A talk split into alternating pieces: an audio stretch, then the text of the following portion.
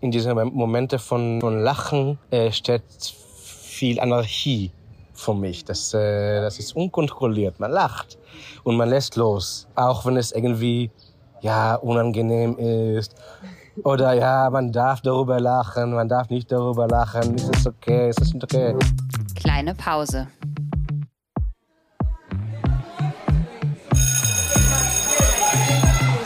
Begegnungen in der Teeküche.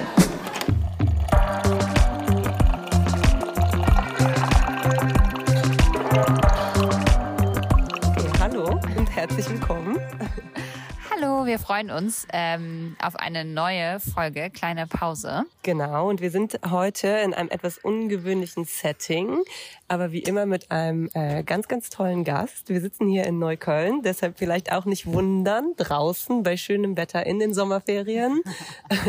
also wenn es ungewohnterweise ein paar Nebengeräusche gibt, dann liegt es daran, dass wir draußen sind. Und unser Gast heute ist ein Literaturpreisträger. Und zwar ist das Tumba Gadi. Vielleicht hast du Lust, dich einmal kurz selber ein bisschen vorzustellen. Was machst ja. du so? Wer bist du so? Mhm. Warum kennen wir uns? Erstmal danke für die Einladung. Und äh, äh, kann ich zugeben, dass wir jetzt Gin Tonics Klar, miteinander... ist ja unser Podcast. Okay, lass uns dann noch einmal Prost äh, in Lives machen. genau. Prost, Prost. Sind ja Prost, Ferien. Prost. Ferien. Cheers. Cheers. Wir kennen einander äh, aus einer sehr schöne, sehr gute äh, Kneipe in Tel Aviv. äh, es gibt uns auch außerhalb von Schule. und da haben wir uns kennengelernt. Damals nichts viel Kontakt gehabt, so, so sehen und so. Und quatschen ein bisschen. Ähm, und jetzt lebe ich in Berlin seit ein paar Jahren. Äh, ja, und jetzt sehen wir uns wieder für diese kleine Gespräch über, über das Buch und über das Leben und Sprache und was noch immer kommt. Genau. und ich, äh, ich wurde in Israel geboren, 1974 und habe äh, drei Jahre, so zwischen äh, äh, 12 und 15 habe ich äh, mit meinen Eltern, äh, so die ganze, ist die ganze Familie für drei Jahre nach Wien gefahren. Äh, meine Eltern hatten da Arbeit und wollten drei Jahre in Wien sein. Äh, und äh, ich bin mit meinem Bruder auch gefahren. Ich habe da in der amerikanischen Schule studiert. Also nicht auf Deutsch, sondern auf Englisch. Ich, ich war zwölf Jahre alt. Was ist das? Sechste Klasse, fünfte Klasse. Äh, ich sprach sehr wenig Englisch und Deutsch natürlich gar nicht. Und dann habe ich auf Englisch gel studiert, gelernt und Deutsch hatte ich nicht in der Schule, weil Fremdsprache war Englisch. Aber Deutsch haben mich irgendwie mitgekriegt, äh, so Straßen und Fußballspielen und Kids und so. Äh, aber nie, nie in der Schule studiert. Äh, und nach drei Jahren äh, sind wir dann zurück nach Tel Aviv gefahren und als ich äh, wieder so um den 30 war, habe ich äh, in damals habe ich in Jerusalem gelebt und habe meine äh, äh, Partnerin also habe eine Frau kennengelernt und habe mich verliebt äh, äh, und dann äh, haben sind sind wir nach Berlin gefahren. Äh, dann habe ich in Berlin zwei Jahre gelebt, habe in Berlin auch äh, studiert, mal wieder in einer, äh, äh, das war so ein MA-Programm. Ich habe in Jerusalem habe ich ein, ein BA gemacht in Erziehungswissenschaft und, und, und Literatur. Ja, überraschend auch für mich. und dann habe ich in, in diesen, während dieser zwei, zwei Jahre, dass ich mit Mike war, habe ich dann ein MA gemacht in, es, in einem Programm in äh, interkulturelle Erziehungswissenschaft. Mhm. Äh, Programm war auch auf Englisch, mal wieder. Äh, und ich habe es auch ausgesucht, weil ich keine Lust hatte auf äh, äh, so Deutsch als Fremdsprache zu studieren. Äh, dann habe ich, dann war Studium auf, äh, auf, auf Englisch, aber mein Leben habe ich natürlich in Berlin gelebt und dann auf, auf Deutsch irgendwie gelebt. Äh, dann habe ich mal wieder äh, Deutsch benutzt, äh, wie, wie damals in Wien, äh, mit, und, und weiter gelernt durch äh, Sprechen und Hören und nicht durch Schreiben äh, und Lesen. Dann ja, zwei, waren zwei Jahre Berlin, dann sind ich, dann sind Mike und ich dann nach Tel Aviv gefahren äh, und haben da lange Zeit gelebt. so, und, ich habe da auch ziemlich viel hin und her zwischen Tel Aviv und, äh, und, und Berlin gefahren und äh, in diese zwischen in, in diese hin und her Reisen habe ich auch äh, mein erster ist nicht mein erstes Buch, aber mein erster Roman geschrieben, äh, Broken German äh, hieß es und heißt es immer noch. Und jetzt lebe ich in, in Berlin wieder seit so vier Jahren ungefähr und habe jetzt viel mehr zu tun mit, rede weiter Deutsch, äh, äh, entwickle die Sprache, weil ich einfach weiter spreche und äh, auch schreibe. Ähm, aber tatsächlich habe ich nie, so keine einzige Stunde Deutsch in eine formale äh, Kontext gelernt. Ja, ich, ich grinse schon so, weil ich so denke, oh mein Gott, es gibt so viele Anknüpfungspunkte, um über Literatur und Literaturbetrieb zu sprechen, wenn man diese Geschichte hört. Aber wir versuchen das ja trotzdem immer ein bisschen auf Schule zu münzen. Und äh, vielleicht, Chrissy, willst du noch mal kurz anmoderieren, was dann jetzt immer kommt? Dann halte ich nicht Zeit. Ja, ich bin gerade ein bisschen unsicher. Ähm, wir haben natürlich, wir klären unsere Gästinnen ja immer ein Stück weit darüber auf, quasi wie der Podcast funktioniert. Und wir bitten ja immer am Anfang ähm, darum, dass eine kleine Anekdote erzählt wird zum Thema Schule. War das jetzt gerade die Anekdote? Es ist wahr, es könnte, es hätte die Anekdote sein können. ich kann es als so, aber nein, ich glaube nicht. Nein, okay. Nee, ich glaube nicht. Okay, cool. Dann freuen sich unsere ZuhörerInnen ganz bestimmt ganz riesig über die Anekdote, die du zu erzählen weißt. Ja, ich weiß nicht, ob es eine, eine Anekdote ist, aber äh, ähm, was ist das? Ja, nur etwas mitzuteilen.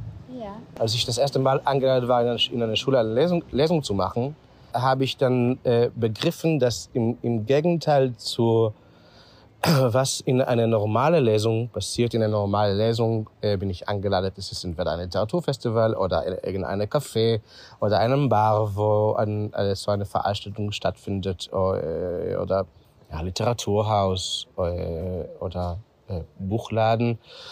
Und die Menschen, die da äh, kommen, kommen, weil sie interessiert sind in das, was ich mache.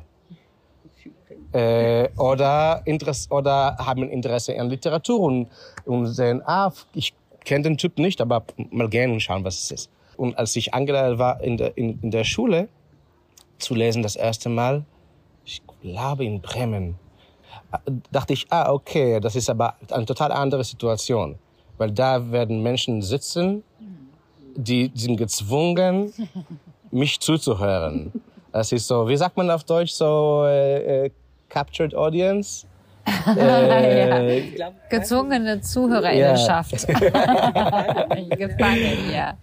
Äh, und ja. das, das ist natürlich eine, eine total andere äh, Situation, weil was auch äh, irgendwie peinlich oder unangenehm ist, weil ich schreibe meine Sachen, das muss ja nicht jeder interessieren. Die mussten da, äh, die mussten da aber sitzen und, äh, und zuzuhören. Und es war mir klar, dass ich diese neue, für mich neue Situation ansprechen muss, mhm. äh, damit ich mich da irgendwie wohlfühle und damit irgendeine Augenhöhe Kommunikation mit den äh, äh, Studentinnen und Studenten äh, passiert.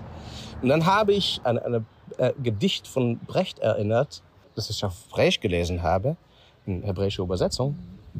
Äh, dann habe ich ähm, es die deutsche Fassung auch äh, äh, gefunden und äh, in der Schule habe ich dann dieser äh, dieser Brecht Gedicht auf Hebräisch äh, einmal, einmal vorgelesen und dann einmal äh, auf Deutsch und ich habe es jetzt gefunden. Ah.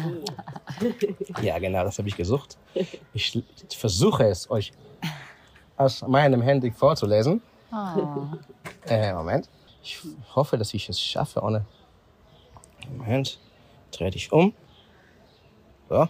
Okay. Normalerweise übe ich das, aber ich, ich werde es versuchen, es, zu, es vorzulesen, ohne zu üben. Es heißt, glaube ich, all, es heißt alljährlich im September. Alljährlich im September, wenn die Schulzeit beginnt, stehen in den Vorstädten die Weiber in den Papiergeschäften und kaufen die Schulbücher und Schreibhefte für ihre Kinder. Verzweifelt fischen sie ihren letzten Pfennige aus dem abgeriffenen Beutelchen, jammernd, dass das Wissen so teuer ist. Dabei ahnen sie nicht, wie schlecht das Wissen ist, weil das für ihre Kinder bestimmt wird. Das ist ein super Aufhänger. Und dann habe ich das, dann, dann, dann, dann, dann lese ich das und das, das mache ich jetzt so in fast alle Schullesungen. Ich, wir lesen das zusammen und dann reden wir über, was, was gutes Wissen ist und was schlechtes Wissen ist in der Schule. Und dann auch über dieses Gedicht, das auch, dass sich das selbst schlechtes Wissen irgendwie dann vorüberbringt. Was, was bedeutet, was tut jetzt dieses Wort in dem Gedicht Weiber? Warum steht da Weiber? Was, äh, was für schlechtes Wissen bringt uns dieses Gedicht vor? Und warum dachte Brecht, dass die Frauen nicht wissen, was für schlechtes äh, Wissen in der Schule gelehrt wird? Äh, und, äh, und solche Fragen. und dann machen wir diese, diese ganze Thematik auf, auf von äh, äh, Brecht, der auch dachte, dass er es weiß, aber auch schlechte Wissen äh, dann, äh, dann weiter vermittelt hat. Und so, und so wird äh, dieser äh, so, so würden solche äh, Lesungen aufgemacht und, äh, und so wird auch Platz aufgemacht für die äh, Schülerinnen äh, und Schüler äh, dann ihre, ihre Meinung dann auch wirklich äh, zu sagen, weil es gibt sehr viel schlechtes Wissen in der Schule natürlich. Ja, okay, vielen Dank. Ähm, Nicole hat ja eben schon gesagt, dass man so viele Anknüpfungspunkte hat. Du hast ja jetzt gerade mit diesem Gedicht schon so schön dargelegt, wie viel Ebenen Texte haben. Und dass man Texte, auch wenn sie von Bertolt Brecht, der ja ein total bekannter, anerkannter deutscher Schriftsteller ist, äh, und ganz viele Menschen, die diesen Podcast hören, sind äh, Bertolt Brecht auch irgendwie schon mal begegnet, quasi in Worten. Ähm, und trotzdem darf man da genau hingucken und sich fragen, so was macht das denn, wenn wir dieses Gedicht, ihr hättet jetzt eben Nicoles Reaktion sehen sollen. Mit welchem Wort? Ja, natürlich. Aber mit welchem Wort? Direkt der erste oder zweite Vers, ne? Und äh, Aha. das Wort, auf, auf Die dem Weiber du... stehen da. Genau, Ja. die Weiber. Ja, genau. Das haben wir auch dann aber in der Schule diskutiert, weil da bin ich mir auch nicht sicher, weil, weil, weil Wörter ändern ja ihre Bedeutungen so mit der Zeit. Ich Absolut. weiß nicht, welche Last oder welche Bedeutung das Wort dann in der 20er Jahre hatte. Ich, ich, ich, ich weiß es nicht. Vielleicht, äh, wenn Berthold jetzt mit uns am Tisch sitzen würde, dann würde er eventuell uns jetzt auch äh, belächeln, zuhören und denken so, ja, darüber denkt ihr jetzt nach, ne? Genau. Oder Mansplain. Äh, wahrscheinlich. Ja, aber wie schön. Ähm, genau, und jetzt äh, sind wir mittendrin. Du ähm, hast gerade schon angeteasert, du hast zwei Romane veröffentlicht. Drei. Drei. Drei Romane, so direkt gepatzt hier am Anfang. Genau, und ähm, in diesen Romanen, die du geschrieben hast, spielst du auch ganz viel mit Sprache. Ist das ein, also man kann sich vielleicht jetzt auch schon so ein bisschen erschließen, aber was ist Sprache für dich für ein Spielfeld? Ich glaube, irgendwie je- jeder, die oder der mit Literatur schreibt, macht etwas in die Sprache. Auch Menschen, die ganz, ganz, ganz gewöhnliche Romane schreiben, äh, äh, machen etwas in die Sprache und das ist hauptsächlich, lassen sie die Sprache, wie sie ist. Und mich reizt es, äh, äh, etwas in der Sprache zu tun und, und, und, und, und sie ändern. Und dadurch ändere ich mich natürlich auch selbst. Das, ist, das stimmt für, für Deutsch, aber das stimmt, stimmt auch für Hebräisch. Das erste Buch, das ich geschrieben habe, habe ich auf Hebräisch geschrieben. Das zweite war auf Deutsch. Dritte war auf Hebräisch. Und vierte das heißt so ein Zigzag. Aber auch auf, auch auf Hebräisch äh, äh, äh, interessiert mich, etwas in, in, in, in, in der Sprache zu machen. Und tatsächlich schreibe, schreibe ich die Bücher, äh, die ich gerne lesen würde, aber die noch nicht geschrieben sind. Ja, ich finde das mit dem Spielfeld der Sprache total spannend, weil ich bei der Lektüre deiner Texte das Gefühl habe, dass du versuchst, auf der einen Seite die Sprache auszutricksen, vielleicht, aber auf der anderen Seite auch die LeserInnen irgendwie auszutricksen. Also ich glaube, man bekommt schon das Gefühl, wenn man ähm, vielleicht auch vor allen Dingen jetzt äh, ähm, das auf Deutsch zweite, also eine runde Sache. Ne? Vielleicht machen wir es einfach mit den Titeln, dann müssen wir nicht die Nummern die ganze Zeit, benutzen.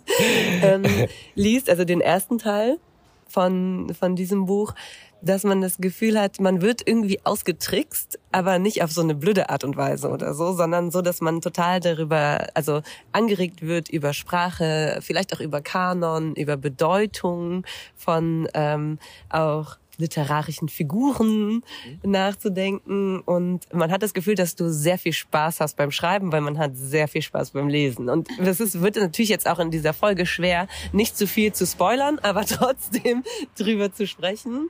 Und deshalb würde mich, glaube ich, auch interessieren, wie wichtig vielleicht so Leichtigkeit im Umgang mit Sprache ist und Witz und gleichzeitig aber ein Ernstnehmen von Sprache in deinem Schreiben. Weil ich fand dieses, so dieses Spannungsfeld super spannend. Ich habe gedacht so, oh mein Gott, da steckt richtig viel Wissen drin, es steckt richtig viel auch Ironie irgendwie über Wissen mit drin. Also es hat so viele Ebenen.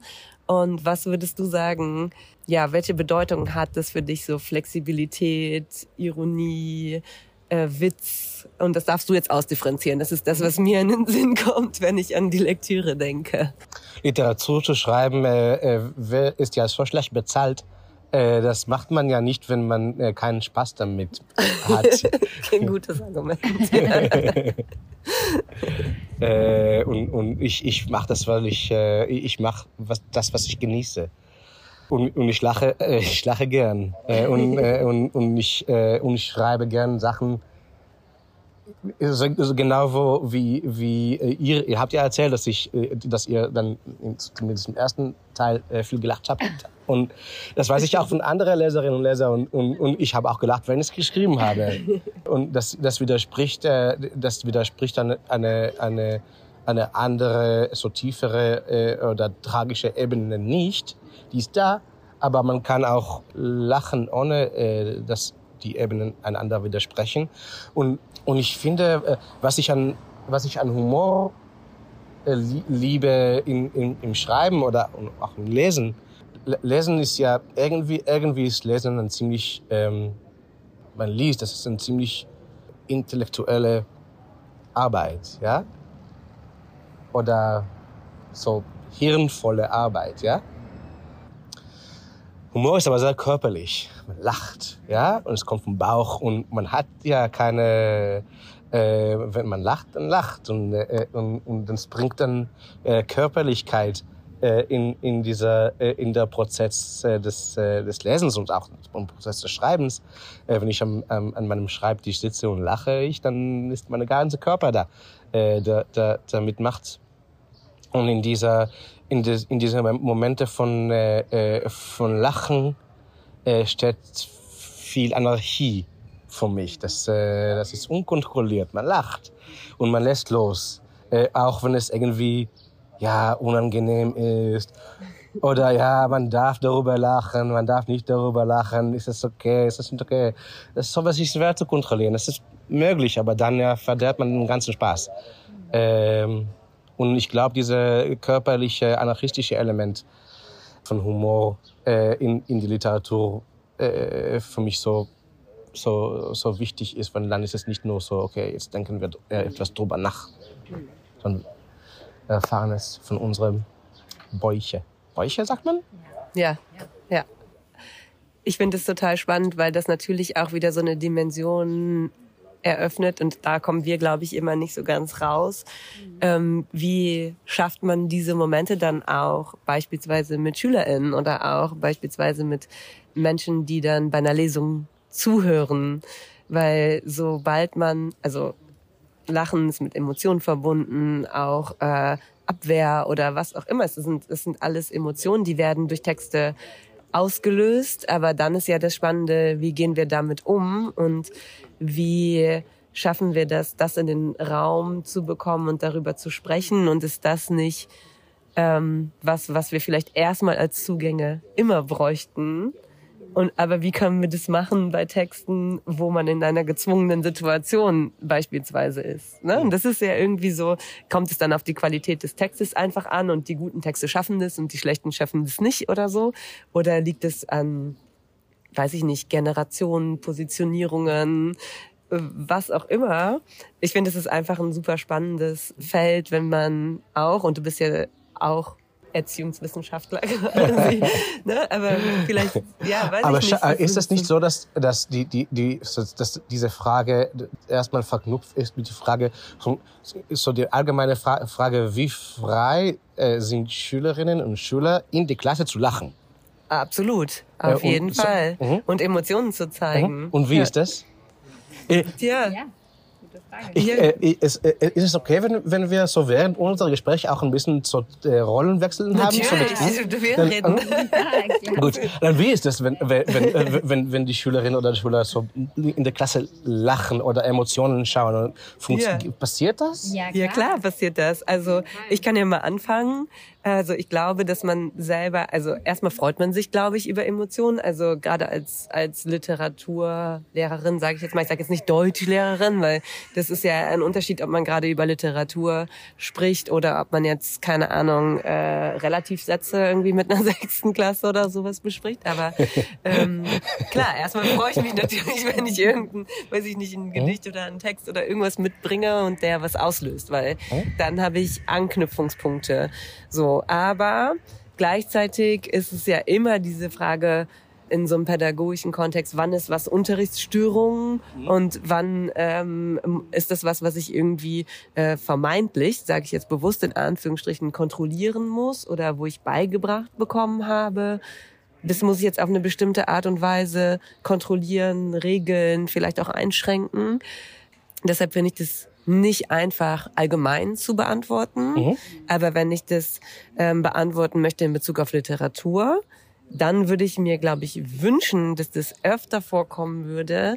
Aber systemisch ist es natürlich für SchülerInnen eine ungewohnte Situation, dass sie das dürfen. Deshalb kommt es, glaube ich, also sie werden an einer Stelle dafür reglementiert und an der anderen Stelle sollen sie das dann. Und das funktioniert natürlich nicht. Mhm. Und ich glaube, das ist, das ist schon so ein, so ein Bereich, wo es ganz spannend wird, äh, zu überlegen, okay, wie kann man eigentlich jungen Menschen das beibringen? Und wie kann man möglichst wenig einschränken, viel zulassen, gleichzeitig noch Unterricht machen können? Also das sind, glaube ich, da kommen wir zu ganz grundlegenden Fragen. Aber die kann ich spontan auch nicht beantworten. Das sind nur erste Gedanken dazu. Vielleicht Willst du es ergänzen? Ich weiß nicht. Ich weiß gar nicht. Ich glaube, ich würde mich an vielen Stellen, äh, würde sich das überschneiden, wenn ich das ergänzen würde. Ich glaube, was ganz wichtig ist, ist, dass man sich immer vorstellen muss, in dem Klassenraum, egal wie gut man, also wie gut, egal wie gut das Verhältnis, wie vertraut das Verhältnis, wie gut die Beziehung ist zu der Klasse, zu dem Kurs, zu einzelnen SchülerInnen, ist ja immer ein krasses Machtgefälle. Das heißt, das Erste, was passiert, wenn wir lesen zusammen oder jeder für sich und dann ist klar, jetzt gibt es eine Phase, in der wird über einen Text gesprochen, dann geht der Fuchs immer zurück auf die Lehrperson. Dann wird geguckt, okay, wie geht die, wie reagiert die auf den Text? Und das gibt den Rahmen sozusagen vor, wie die anderen im Raum auf den Text reagieren dürfen. Und wenn dann Reaktionen kommen, ähm, von denen die SchülerInnen unsicher sind, ob sie passen ins Setting, dann merkt man schon, dann fängt so Gemurmel an, dann geht hier, dann wird irgendwer angetippt, dann ähm, zieht irgendwer die Kappe ins Gesicht oder wie auch immer, um zu verstecken, dass er eine Reaktion hat.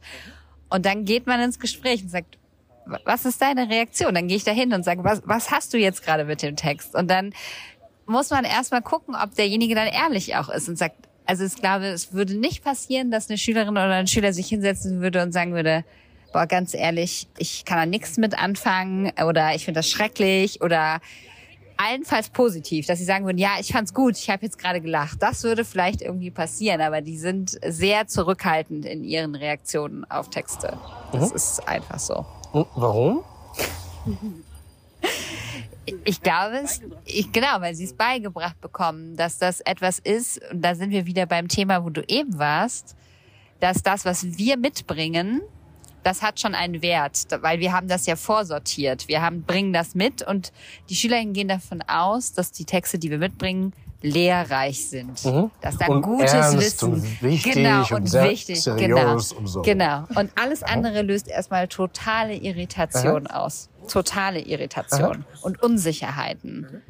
Und eigentlich, glaube ich, müssten, das liegt auch an Lehrpersonen. Ich glaube, wenn wir das öfter machen würden, dass wir Texte mitbringen, die wir vielleicht selber auch strittig, strittig oder schwierig und lustig finden, wie auch immer. Ich glaube, dann wäre das Spektrum an Reaktionen auch ein anderes, vermute ich.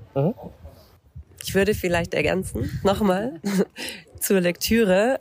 Ich mache jetzt auch indirekt Werbung, aber das ist ja auch, glaube ich, okay für dein Buch. Dass ich bei der Lektüre ganz oft gedacht habe, so, boah, was wäre eigentlich, wenn man das mit, also wenn man diese Stelle jetzt einfach mal mit SchülerInnen lesen würde. So, und natürlich bringt man immer mal wieder Texte oder liest selber immer mal wieder Texte, wo man denken würde, ja, das ist irgendwie für mich jetzt total relevant, total spannend, aber wie kriege ich das in die Schule rein? Vielleicht kann man da auch ein bisschen spoilern. Also in deinem Text kommt ja der Erlkönig vor. Und das habe ich so, ich habe es hardcore abgefeiert, weil ich so dachte, wie krass, wenn man das gegenüberstellen würde zu diesem klassischen, was ich, was ja super problematisch ist, ne, Erlkönig in der Schule und all die ähm, Interpretationen, die sie sich dann ganz schnell aus dem Internet ziehen. Das ist irgendwie so, ich habe das so gefeiert, weil ich dachte, wenn wir über Literatur sprechen wollen und wie funktionieren intertextuelle Bezüge, wie funktioniert auch ein vielleicht auch historischer Blick auf Texte und eine Weiterentwicklung von Texten, was kann man damit machen und wie frei ist man auch, dann ist, glaube ich, dein Text wäre ein Riesenschock für Schülerinnen, wenn man sagen würde, und das hat jetzt jemand mit dem Erlkönig gemacht. So, dann würden die erstmal denken, das darf man nicht. Also so, Weil es glaub tabu ich. brechen lässt. Genau, oder, oder weil es so ist, so, also wieso darf man das einfach umändern? Weil wir, die kriegen ja quasi beigebracht, das ist der Kanon, das ist Goethe, man darf da nicht ran. So. Ja. Und ich muss ganz kurz zum Erlkönig was ergänzen. Du hast ja quasi den Erlkönig wieder auferstehen lassen. Weil der ist ja in den, in den Gedanken, auch in meinen Gedanken ist der ja tot. Ah ja. Und jetzt ist er einfach wieder da. Ja, vielleicht war er nicht tot, sondern sehr, sehr tief im Wald. Im deutschen Wald. Ja, Im deutschen Wald. Ja. Und der Erzähler hat ihn dann äh, neu, wiedergefunden oder neu entdeckt, keine Ahnung. Aber das, äh, das, mit dem, das mit dem Lachen, ich habe es auch gemerkt in den, in den Lesungen, dass, dass ich mache. Äh, die, die, das, die sind in unterschiedliche Orte, äh, in, in, in so sehr so in, in kleiner so in sehr kleine Dörfer, aber auch in Großstädten und, und in unterschiedlichen Teilen von von, von Deutschland, aber auch in der Schweiz oder in Österreich. Und es ist, ich, ich weiß nie, ob, ob das Publikum dann mitlachen wird äh, oder nicht.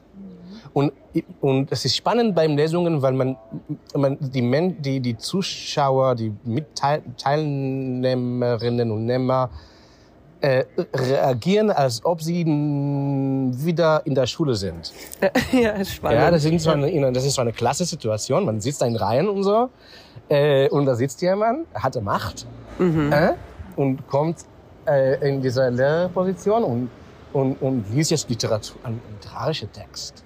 Ja? Und die Menschen rutschen dann in diese, in, in diese, in diese Rolle ist, was ja ziemlich prägend ist, äh, so zwölf Jahre Schule mindestens. Und es kommt, äh, und es kommt oft vor, dass die Menschen so frei sind mit und, und, und, und lachen mit. Und, äh, äh, aber es kommt auch vor, dass, dass die Menschen es nicht, sich selbst nicht, nicht zutrauen oder nicht erlauben, äh, diese äh, ja, emotionale Freiheit. Ja, schade. Also finde ich, äh, finde ich wichtig. Ich werde, ich, ich, ich hoffe, dass ich auch, ich auch in 20 Jahre Lesungen machen würde.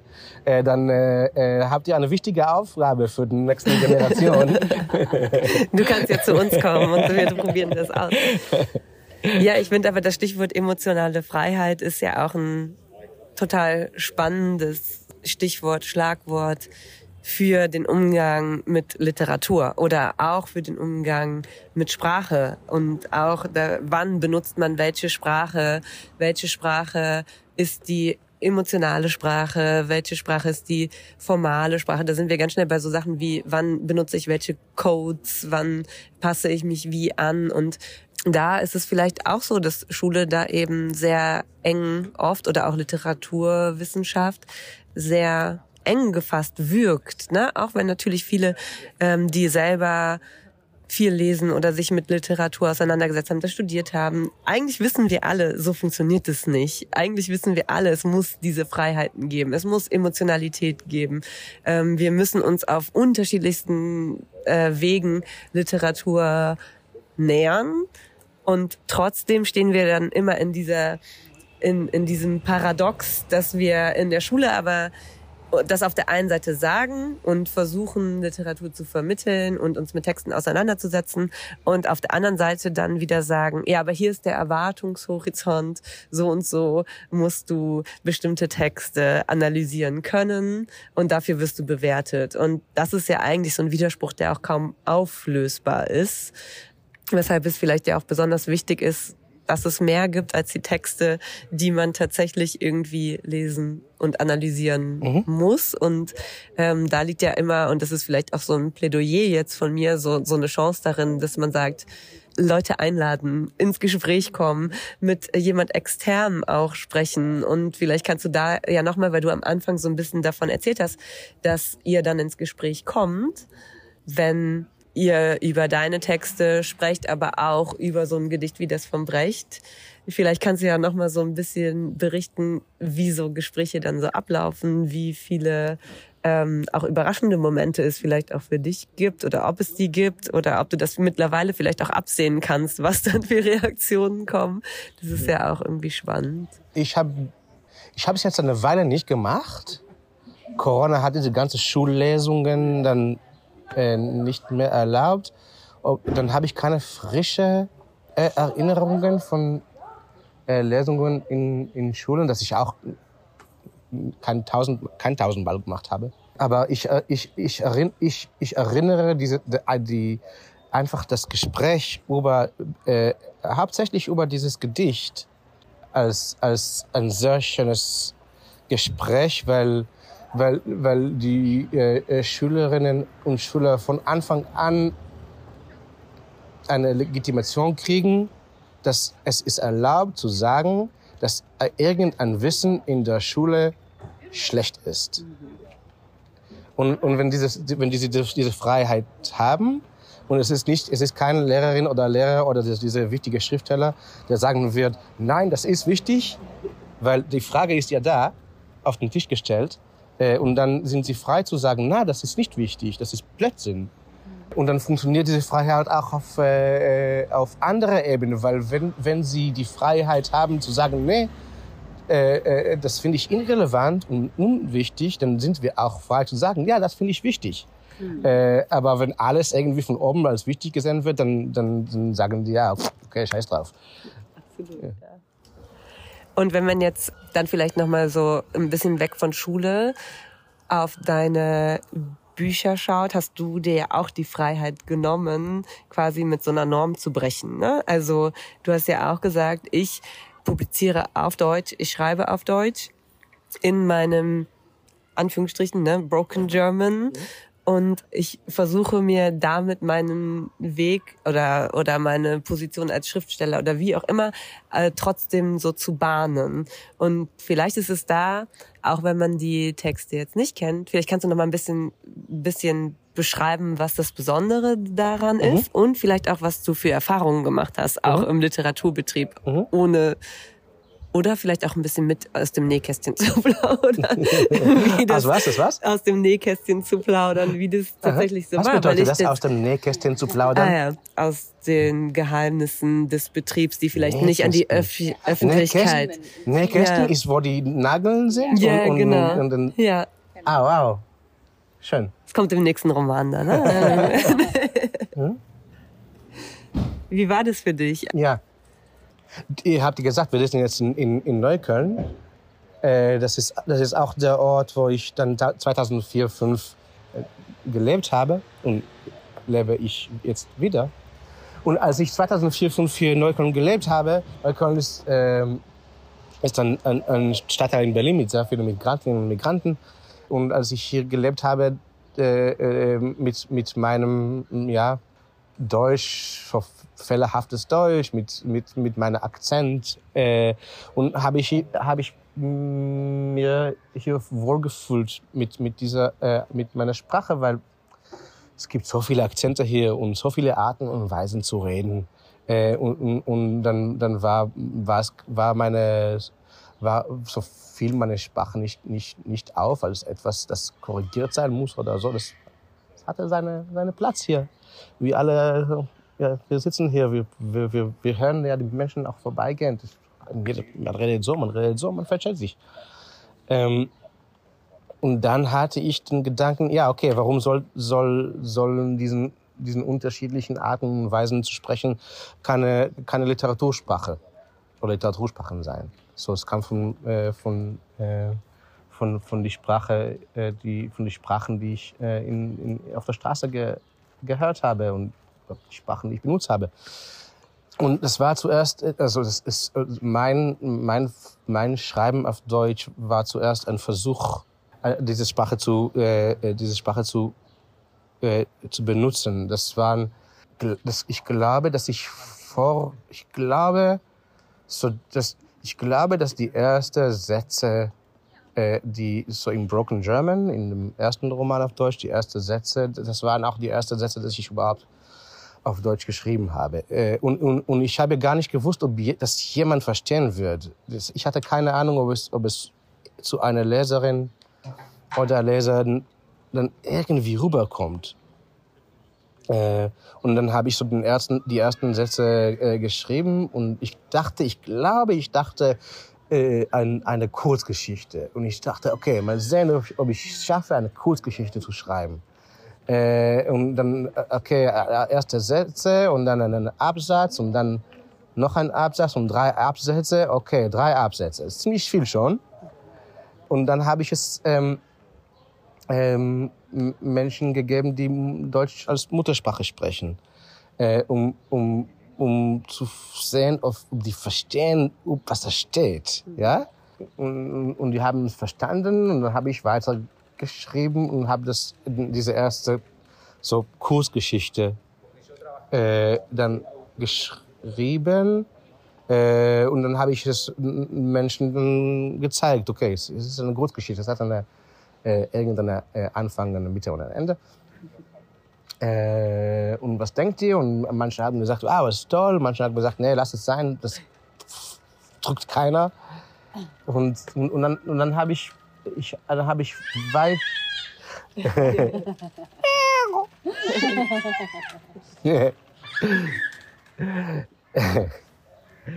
ja, dann habe ich, dann habe ich weitergeschrieben, weil wahrscheinlich war es äh, war es in erster Linie eine, eine, eine, eine tiefe Bedürfnis von mir, äh, äh, da ich bisher noch nicht wirklich verstehe. So was, was, äh, was, was ist so aufregend? Warum ist es so aufregend für mich, äh, in diese unkontrollierbare und unkontrollierte äh, äh, äh, Sprache zu, äh, zu schreiben? Aber ich habe weiter geschrieben.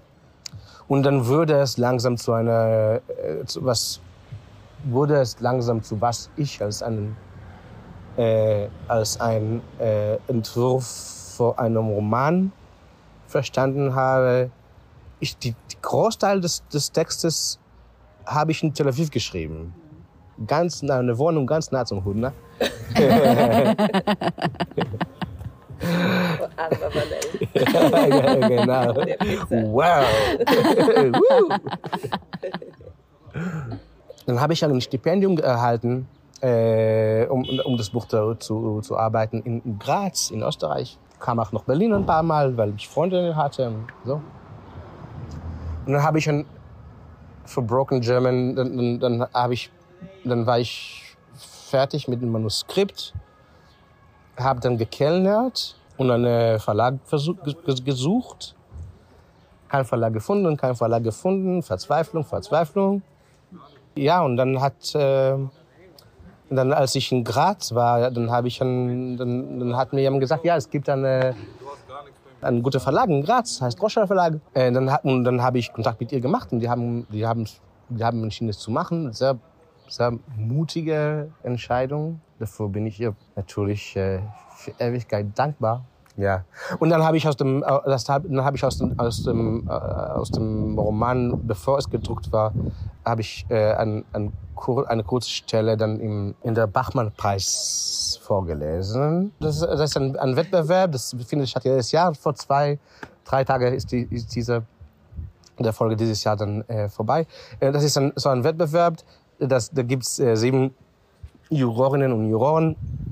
Jeder, jeder äh, äh, lädt ein, äh, äh, zwei äh, Schriftstellerinnen oder Schriftsteller. Äh, dann gibt's da 14 äh, Menschen, die unveröffentlichte Prosatexte äh, vor die Juroren lesen äh, und vor Fernsehkameras und so. Ja, und dann, dann wird jeder Text dann auch äh, von den Juroren gespro gesprochen und so. Äh, und dann kriegt jemand einen Preis und alle anderen nicht. Äh, und das hat dann und ich habe aus Broken German in, in, in Bachmann Preis 2016 gelesen. Das ist in, das findet in Klagenfurt statt in Österreich. Und ich habe den Preis nicht gekriegt, aber dieser Text hatte ein, ein sehr eine sehr große Resonanz, ohne den Preis zu kriegen. Man kann, du könntest, man kann sagen, ich habe den Preis gekriegt. Okay, fair.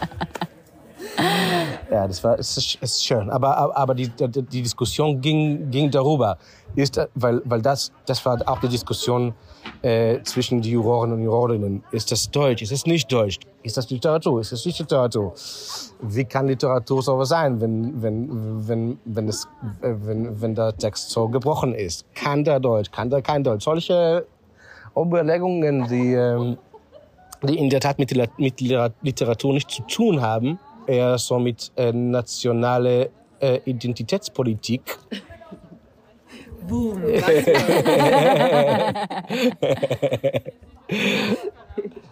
Aber ich, ich, ich war natürlich froh, weil, weil, weil, weil, weil das waren ja natürlich die, die, die Themen, die, die dieses Buch dann versucht aufzumachen. Äh, Und, und wenn es funktioniert, dann ist man froh. Und dann hat es ja auch geklappt. Ja. Genau. Ähm, du bist ja jetzt ähm, ein riesengroßes Vorbild. Und äh, wa warum? Ich möchte ganz kurz erklären, warum. Äh, in der Schule gibt's äh, schon länger eine große Debatte darüber. Wir haben äh, im Vorgespräch, eben hast du auch noch mal so ein bisschen gefragt, wer sind denn unsere SchülerInnen zum Beispiel? Ne? Was sind das für Menschen? Und dann haben wir so ein bisschen erzählt und ähm, ist ja immer schwierig zu sagen, wer unsere SchülerInnen sind, weil das sind ja ganz unterschiedliche Menschen. Und äh, es gibt so eine ganz große Debatte, was wir eigentlich in einem Land, äh, das eine Migrationsgesellschaft beherbergt, mit dieser deutschen Bildungssprache in der Schule machen. Denn ganz viele unserer SchülerInnen sprechen Deutsch nicht als Erstsprache, äh, lernen irgendeine andere Sprache zuerst, wie man das ne, sich erschließen kann und ähm, haben deshalb oft Schwierigkeiten, dieses Wissen, dieses Schulwissen auf Deutsch zu erwerben. So, Punkt. Und ähm, dann ist natürlich immer so ein bisschen der Gedanke, wie kann man denn Unterricht sprachsensibel gestalten? Das heißt, wie kann ich das öffnen? Also wer sagt mir eigentlich in der Schule, dass alles, was SchülerInnen erarbeiten, auf Deutsch sein muss, wenn sie vielleicht irgendeine andere Sprache so viel besser sprechen und schreiben und beherrschen und all das Wissen in dieser Sprache viel besser zum Ausdruck bringen können, als eben in Deutsch, weil sie Deutsch gerade noch lernen. Und ich habe ein Experiment lustigerweise gemacht. Äh, das machen Nicole und ich öfter äh, in meinem Deutsch-Grundkurs letztes Jahr und habe gesagt, Leute, schreibt doch mal in der Sprache, in der ihr schreiben möchtet. Also es war eine Stunde kreatives Schreiben, es gab ein Thema und äh, schreibt doch mal in der Sprache, in der ihr schreiben möchtet. Und lustigerweise haben die wenigsten SchülerInnen auf Deutsch geschrieben. Ja. Viele haben auf Englisch geschrieben, obwohl Deutsch ihre Erstsprache ist. Viele haben auf irgendeiner anderen Sprache geschrieben, die sie besser beherrschen oder einfach lieber mögen oder oder oder. Ähm, genau, und deshalb finde ich das so spannend, weil man sagt, es gibt ja jemanden, Humboldt, äh, wenn man in Deutschland Germanistik studiert, kommt man an ihm nicht vorbei. Der sagt, äh, die, also die Sprache bedeutet die Grenzen meiner Welt. Und da muss man ja sich überlegen, wenn das so ist, ähm, was ich mache, wenn ich von jemandem verlange, quasi in eine andere Welt zu hüpfen und zu sagen, du formulierst jetzt alle Gedanken, aber bitte auf Deutsch. Ähm, was glaubst du, was das, was das sein kann, wenn du jetzt diesen Roman schreibst? Dieses Experiment hast du es ja eben genannt. Deshalb meine ich Vorbildfunktion. Was glaubst du, was vielleicht die Zukunft sein könnte für Schule und Unterricht und die Sprachen, die im Unterricht gesprochen werden? Ja, was kann ich sagen? Ich, ich, es, äh, als ich das, als ich das, okay, das, das, die, die, das ist irgendwie zwiegespalten, weil als, als ich das geschrieben habe, war ja natürlich meine Hoffnung, dass, dass es ja, dass es, dass es Türe aufmacht für andere Menschen, die äh, kein äh, perfektes Deutsch beherrschen, äh, um trotzdem sich äh, auf, auf, auf Deutsch zu, äh, zu äußern. Und das, das hoffe ich natürlich immer noch.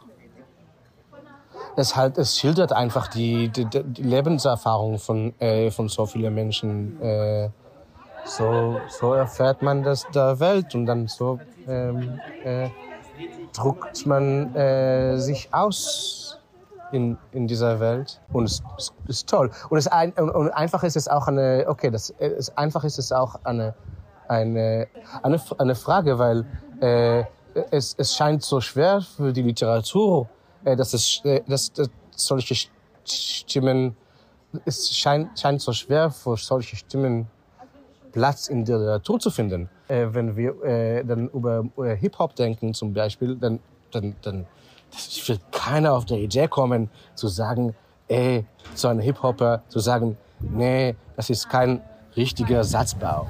Ja, ja absolut. Ähm, und, und warum ist Literatur dann äh, äh, viel steifer?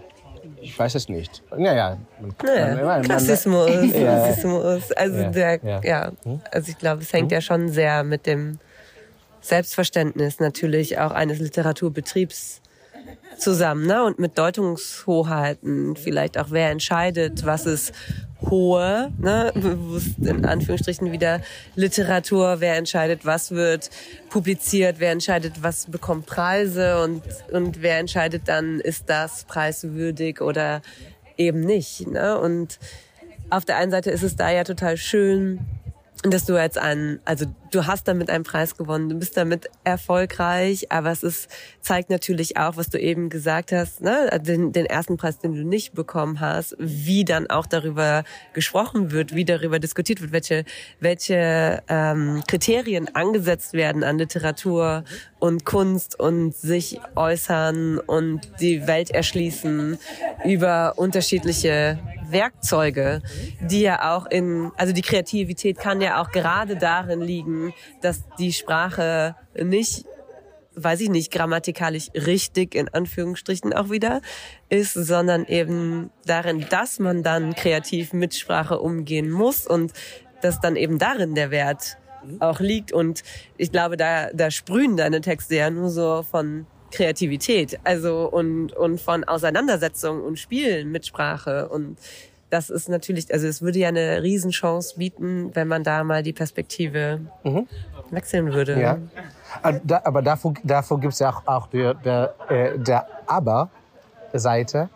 dass ich jetzt äh, von, äh, von äh, schreibende, äh, hauptsächlich Freunde, aber auch Freundinnen, äh, Migranten höre, dass sie sagen, ah Thomas, du hast diese Trick schon benutzt. Ja. äh, das, das, das können wir nicht machen. machen. Ja, das ist dein, das, das ist, ist jetzt deiner. Schade, ja. ja? Äh, und und dann, dann ist meine Hoffnung, dass, dass, dass sowas erlaubt oder ein Tür aufmachen wird für andere Menschen, die es auch machen äh, können.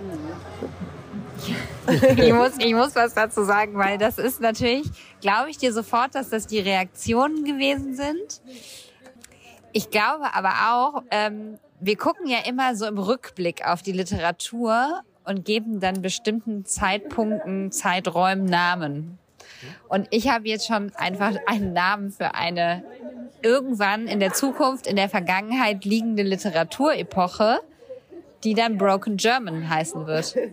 Es ist natürlich irgendwie ein genialer Schachzug, den du nutzt.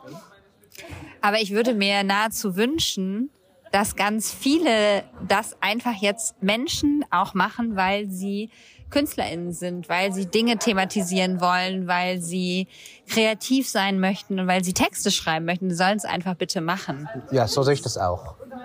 Und und weil Sprache auch einfach niemanden gehört und alles erfunden ist und dann können ja. wir auf philosophische Themen wiederkommen, ne? konstruktivistische Themen, so wer gibt vor, was man darf, was man nicht darf in einem also ne, sind wir auch bei Themen wie Kunstfreiheit, was was ich was, was natürlich auch wieder äh, Grenzen hat und wo wir auch wieder über viele Themen sprechen können. Aber diese Auseinandersetzung, die spielt da ja mit rein und ist wichtig.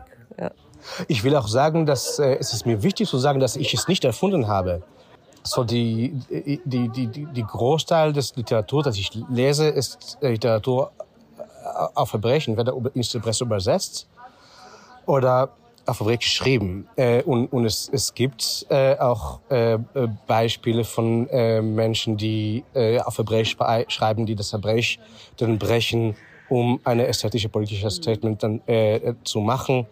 Hebräisch ist auch eine eine, ein, in, in diesem Zusammenhang eine, eine, eine spannende ähm, äh, Beispiel für Literatur, äh, das so die ersten gute paar Generationen von Menschen, die hebräische Literatur geschrieben haben, haben Hebräisch als Zweitsprache, Drittsprache gelernt. Mhm. Äh, das waren Menschen, die in den, in, in, in den 19. Jahrhundert bis zum Anfang des 20. Jahrhunderts waren das Menschen, die äh, Muttersprache als Russisch und Polnisch und Deutsch und Arabisch äh, äh, hatten und äh, haben dann diese Sprache gelernt und es für seine, ihre literarische literarische Sprache gemacht. Und in dem Sinne ist es nicht, äh, es ist, dass man in, in eine Fremdsprache schreibt, das irgendwie dann doch mir dann gehört, weil ich es schreibe, äh, ist, ist in, in der hebräisch-literarische Raum ein, äh, ein eine Normalität. Hm. Und wie viel wir da auch äh, von anderen Sprachen lernen können, das sehen wir auch in Bezug auf inklusives Sprechen oder ähm, gendergerechte Sprache. Ne? In manchen Sprachen ist es möglich, was ganz Neues dazu zu erfinden, aus der Kunst heraus vielleicht sogar. Da gibt es ja im Hebräischen auch dieses Beispiel mit dem inklusiv Sprechen. Das kann ich jetzt nicht erklären, aber ich weiß, dass es das gibt, können wir nochmal verlinken. ähm, aber ne, dass man eben eben auch in die Diskurse, in die Weiterentwicklungen parallel schaut und guckt, wie wird damit umgegangen. Und ähm, es hat ja auch was mit Selbstermächtigung letztlich irgendwie zu tun.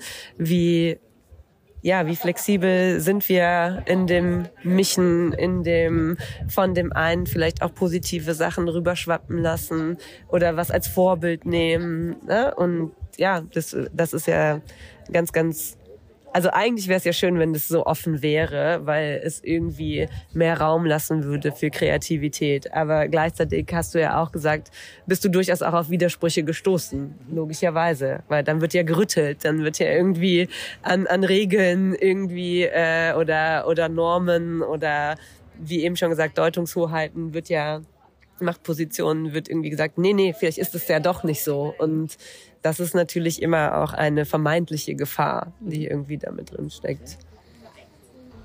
Ja, und ich treffe auch meine eigenen Widersprüche äh, in, in, in, in, dieser, in, dieser ganze, in diese ganze Sache. Äh, okay, ich, ich, ich schreibe auf diese Sprache und ich, ich, ich entwickle sie und so. Aber jetzt zu denken, gut, aber werde ich dann bis zum äh, Ende meines literarischen Lebens dann irgendwie mit dieser äh, Art von Deutsch dann dann, dann bleiben. Das, äh, das, das gibt mir sehr viel Freiheit, aber irgendwann mal wird es mich auch einschränken, äh, weil das da müssen ziemlich bestimmte Geschichten sein von ziemlich bestimmten Menschen und, und, und vielleicht werde ich dann irgendwann mal keine Lust haben. Äh, Geschichten zu schreiben, die mit solchen Figuren äh, und solche Thema Thema Themas äh, sich beschäftigen und, äh, und, und dann was ich, ich weiß Und hast du ja auch nicht nur. Also der zweite Teil des Buches ist ja auch übersetzt. Also und das ist ja auch wieder was, was damit reinspielt. Also es ist, ist ja Freiheit da, zu sagen, ähm, dann schreibe ich halt den einen Teil so und den anderen so. Hoffentlich, ne? Also das ist, das ist vielleicht dann auch wieder was in Bezug auf Vorbild. Es muss nicht nur den einen Weg geben.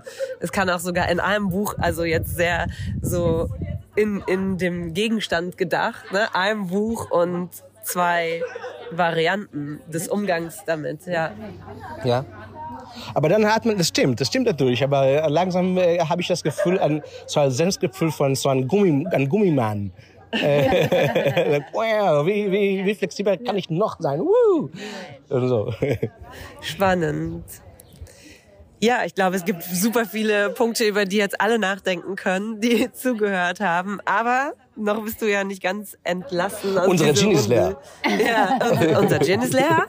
Aber wir dürfen natürlich nicht auf die Hausaufgabe verzichten, die immer am Ende kommt. Jetzt musst du dir vorstellen, dass dir ganz viele DeutschlehrerInnen zuhören oder LiteraturlehrerInnen und auch ganz viele andere Personen und darfst ähm, eine Hausaufgabe stellvertretend an uns, aber auch an alle, die zuhören, stellen. Irgendwas, was du dir wünschen würdest von Menschen. Ja. Ähm, denkt euch aus äh, eine alternative Ich. Kann ein anderes Geschlecht sein, ein andere Muttersprache, ein anderes Herkunftsland, ähm, was auch immer. Und äh, schreibt dann eine äh, Kurzgeschichte, ein, eine Geschichte äh, äh, aus der Kindheit äh, von dieser erfundene Ich, das ihr jetzt seid. Meine nächste. Du darfst Ah, mein Herz geht auf. Ich liebe das einmal. Das ist so schön. Ja, danke. Danke, vielen, vielen Dank, ähm, dass du hier bist, dass wir mit dir sprechen konnten und äh, so viele Menschen dir zuhören konnten jetzt für eine Stunde. Vielen Dank. Vielen Dank, dass ihr mich eingeladen habt zu Ihrem Podcast. Es hat Spaß gemacht. Äh, und ja, äh, ich nehme an, dass wir noch weiter reden werden. Ich glaube auch. Und vielen Dank fürs Zuhören an alle, die zugehört haben. Bis zum nächsten Mal. Ciao. Tschüss, tschüss.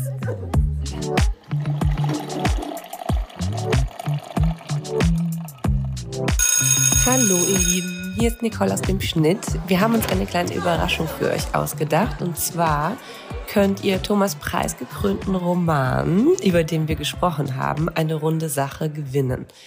Alles, was ihr dafür tun müsst, ist diese Folge auf euren Social Media Accounts zu teilen und uns zu verlinken. Außerdem würden wir uns sehr über Bewertungen auf Podcast-Portalen wie iTunes und Co. freuen.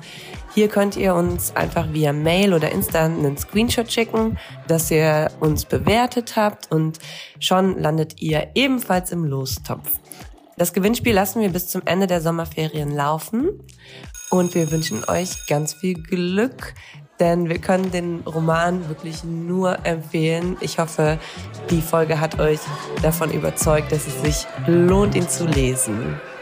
Vielen Dank fürs Mitmachen.